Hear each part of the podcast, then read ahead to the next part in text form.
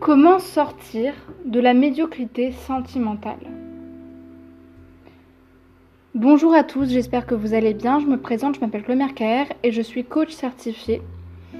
Je suis également en formation de psychologie clinique et psychothérapie et j'accompagne toute personne souffrant de problématiques relationnelles douloureuses et notamment les personnes qui souffrent de dépendance affective.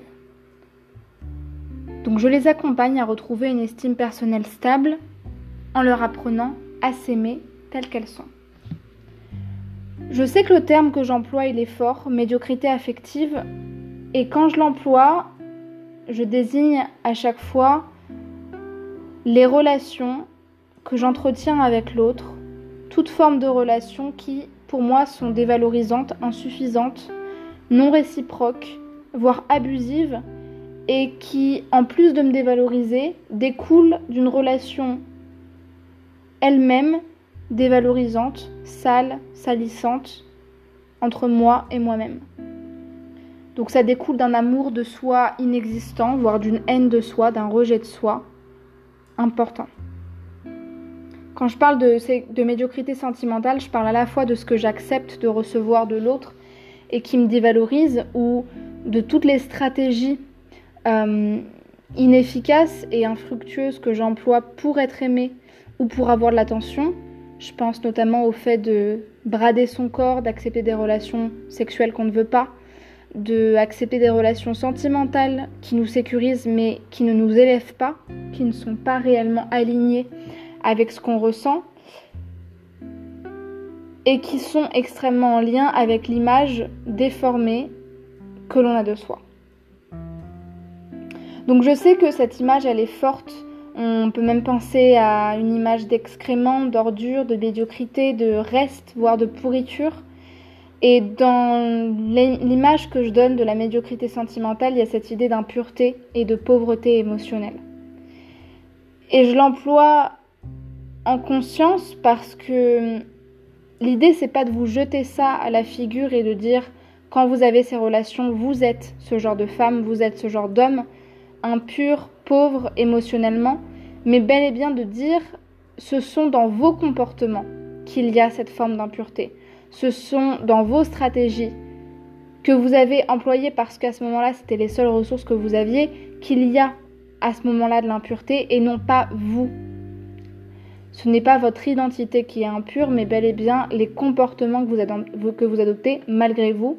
Et quand je dis malgré vous, c'est soit parce que j'ai pas assez de ressources personnelles pour faire face autrement à la situation, soit parce que je pense n'être que ça.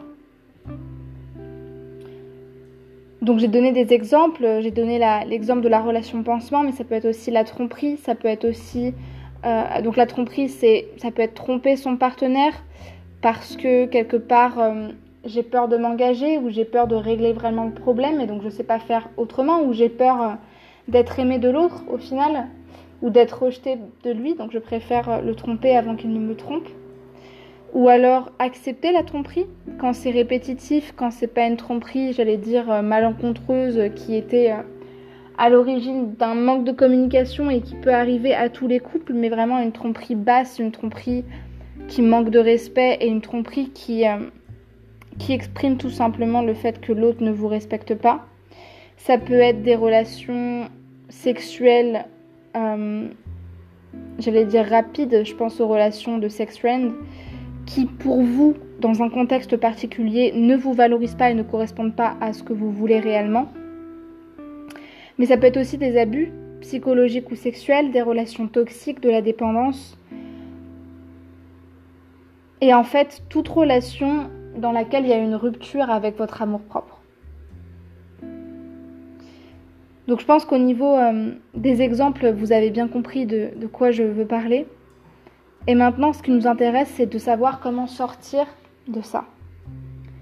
La première chose, la première étape la plus importante pour sortir de la médiocrité sentimentale, c'est vraiment inconditionnellement, entièrement, d'en prendre conscience. La plupart des personnes que j'accompagne, et vous allez me dire c'est dingue, même les personnes qui savent qu'elles ont quelque part une forme de problème ne s'en rendent pas compte, La plupart des personnes que j'accompagne, je me rends compte que la responsabilité, elle est partielle. Je reconnais que j'ai un problème, mais je ne reconnais pas vraiment ce que c'est. Je reconnais que j'ai vécu des mauvaises relations, mais je ne reconnais pas que j'avais une part de responsabilité dedans. Et le problème, c'est que ne pas se responsabiliser, certes, c'est une forme de protection, mais c'est aussi une résistance face au changement. Si je ne reconnais pas que je suis, pour ma part, la cause de là où j'en suis affectivement parlant aujourd'hui, je ne reconnais pas non plus que j'ai le pouvoir de changer ça. Je ne reconnais pas non plus que si j'en suis l'origine, j'en suis aussi l'acteur premier. Et donc, avoir conscience de sa responsabilité, c'est avoir conscience de sa part de culpabilité vis-à-vis de nous. Et donc, c'est oser savoir qu'on a des comptes à se rendre, donc qu'on a des choses à changer. Et c'est reconnaître que ça pourrait être autrement. C'est reconnaître qu'on a d'autres ressources à développer. Donc la première chose qu'il faut, c'est en prendre conscience. Prendre conscience, ça ne veut pas dire s'auto-flageller, ça ne veut pas dire se dévaloriser complètement, voire pas du tout même. L'un n'empêche pas l'autre. Mais ça veut dire prendre conscience de mes stratégies qui ne fonctionnent pas. Prendre conscience que tout ce que je mets en place jusqu'alors, c'est vraiment pour avoir l'attention d'autrui, tout en manquant de respect à l'intégrité de ma personne, à la dignité de ce que je représente. C'est accepter de se dire je me suis soumise à l'autre pour en être aimée, ou j'ai manipulé l'autre pour ressentir une forme de contrôle et de satisfaction. La deuxième étape, quand on en a pris conscience, c'est de sortir de sa zone de confort. Alors vous allez me dire, mais comment on sort de la zone de confort? On, sort de la zone de confort quand on prend un risque. Quand on prend le risque de faire table rase de toutes ces relations-là, quand on prend le risque d'être seul pour se retrouver soi, pour détoxifier cet environnement et pour finalement, euh, j'allais dire, s'affliger à soi-même ce dont on a le plus peur et ce qu'on fuit depuis des années. À la fois la solitude, à la fois l'inconnu, mais surtout soi-même. Et c'est horrible et c'est terriblement angoissant pour les personnes qui le vivent mais in fine, et c'est ce que l'accompagnement vous apporte, c'est de vous retrouver vous-même en fait. Donc peu importe les chemins que vous choisissez de prendre, le plus radical c'est de complètement faire table rase, de tout bloquer, de tout couper et de vraiment vivre cette période d'introspection avec vous-même. Mais il ne faut pas se leurrer. Si on veut sortir de ça, il va falloir changer à la fois à l'intérieur de soi, surtout à l'intérieur de soi, mais surtout à l'extérieur, c'est-à-dire mettre en acte et en action tout ce qu'on a réactualisé à l'intérieur de nous, tout ce qu'on a changé, tout ce qu'on a alimenté de nouveau et tout ce dont on a pris conscience. Donc techniquement, ça passe par couper les liens toxiques, bloquer ces personnes, les recadrer, quitte à être rejeté par elles parce qu'il y aura du rejet, ne plus accepter d'être dévalorisé, ne plus accepter de donner ce que vous n'avez pas à donner pour être aimé, en l'occurrence votre corps, et accepter d'être seul. Parce que toutes ces stratégies-là, ce sont des stratégies qui visent à ne pas vous faire vous sentir seul. Et quand vous vous affligez et que vous arrivez à survivre à votre propre peur de la solitude, vous vous rendez compte que la meilleure façon de ne pas se sentir seul, c'est de se sentir présent à soi-même. Et de sentir que si j'ai conscience de la personne que je suis, je peux lier une relation avec moi-même que j'ai toujours cherché dans le regard de l'autre. Ou que j'ai toujours cherché dans le regard de mes parents, par exemple.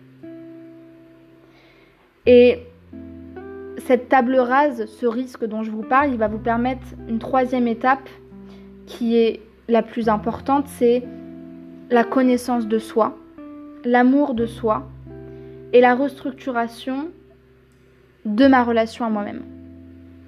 Vous l'avez vu dans ce que j'ai expliqué, ce qui pose problème à la base de ces relations, c'est un manque de relation à soi, ou s'il y en a une, une relation qui est complètement déformée, complètement déstructurante et à l'image de ce qu'on a jeté en vous dans votre enfance, dans ce qu'on vous a inculqué ou dans les euh, abus qu'on vous a fait vivre. Et donc, quand je prends conscience de mes blessures, quand je les soigne, ces blessures, quand je les pense, quand je les embrasse, quand je les caresse, quand je les honore, ces blessures, et que j'ai pas peur d'aller voir la bête qu'il y a au fond de moi, d'aller voir la, blessure qui n'a pas été nettoyée. Vous savez, c'est un petit peu comme... Euh, moi, je vais vous donner un exemple, ça va peut-être vous parler. Il y a un truc qui me fait super peur. J'ai pas peur des, des araignées, j'ai pas peur des mouches, j'ai pas peur des loups, j'ai pas peur des tout ce que vous voulez. Mais il y a un truc qui me fait très peur, c'est les, les verres de farine, c'est les petits verres blancs qui sortent de la poubelle en été quand vous avez laissé euh, trop longtemps des, euh, de la nourriture. Ça me fait extrêmement peur ces verres-là parce que moi ça me ramène justement à cette notion de médiocrité, à cette notion de, de pourriture, mais aussi plus généralement de la mort, de l'évolution du temps. Euh, et cette notion qu'on ne peut jamais rattraper euh, quelque chose qui doit être, en l'occurrence la mort qui arrive et qui nous ramène à la fin. C'est très philosophique, mais moi les vers blancs, ça me fait très peur. Et euh, une fois, ça m'est arrivé de voir des vers blancs dans ma poubelle, plein de vers blancs. ils étaient au moins, je sais pas, je dirais une trentaine. Et à ce moment-là, j'ai deux solutions. Bon, en vérité, j'en ai pas vraiment deux parce que je peux pas faire autrement que de m'en occuper, mais soit je m'en occupe pas, je regarde pas le problème, soit, et c'est ce que j'ai fait, j'ai pris de l'eau chaude, j'ai brûlé les verres blancs, j'ai mis du, j'appelle ça du pchit j'ai mis du, produit vaisselle, du nettoyant à vitre, j'ai aspiré les verres, je les ai mis dans la, dans la douche, j'ai mis de l'eau brûlante, je les ai mis dans les toilettes, j'ai tout fait pour enlever ces verres-là. Et j'ai réussi, j'ai trimé, j'ai vraiment, c'était la pire journée de ma vie, mais j'ai réussi. Et je me suis rendu compte que quand on prend le problème à la base, c'est plus autant une angoisse. C'est une angoisse à partir du moment où j'anticipe la peur que ça va être, j'anticipe l'impossibilité que ça va être pour moi. Mais quand je prends le problème à le bras le corps parce que je sais que je ne peux pas faire autrement, et c'est votre cas, vous ne pouvez pas faire autrement que de vous sauver vous-même parce que personne ne le fera, vous vous rendez compte que c'est difficile, mais c'est faisable. Et même si vous ne savez pas comment faire, vous avez des options pour y arriver. En l'occurrence, être accompagné ou vous renseigner sur ce dont vous souffrez, si c'est de la dépendance affective. Et donc tout ça, c'est de la restructuration. Je prends le problème à bras le corps, je restructure mes blessures. Et ce qu'il faut absolument alimenter, c'est l'amour propre c'est la conviction que vous méritez d'être aimé passionnément pour qui vous êtes, que vous avez de la valeur aussi bien que quiconque, que tel que vous êtes, pour ce que vous êtes, avec la personne que vous êtes, le fonctionnement que vous avez, l'essence même de ce que vous représentez. Vous êtes une femme exceptionnelle et vous êtes incomparable à toutes les autres femmes puisque vous êtes unique tel que vous êtes.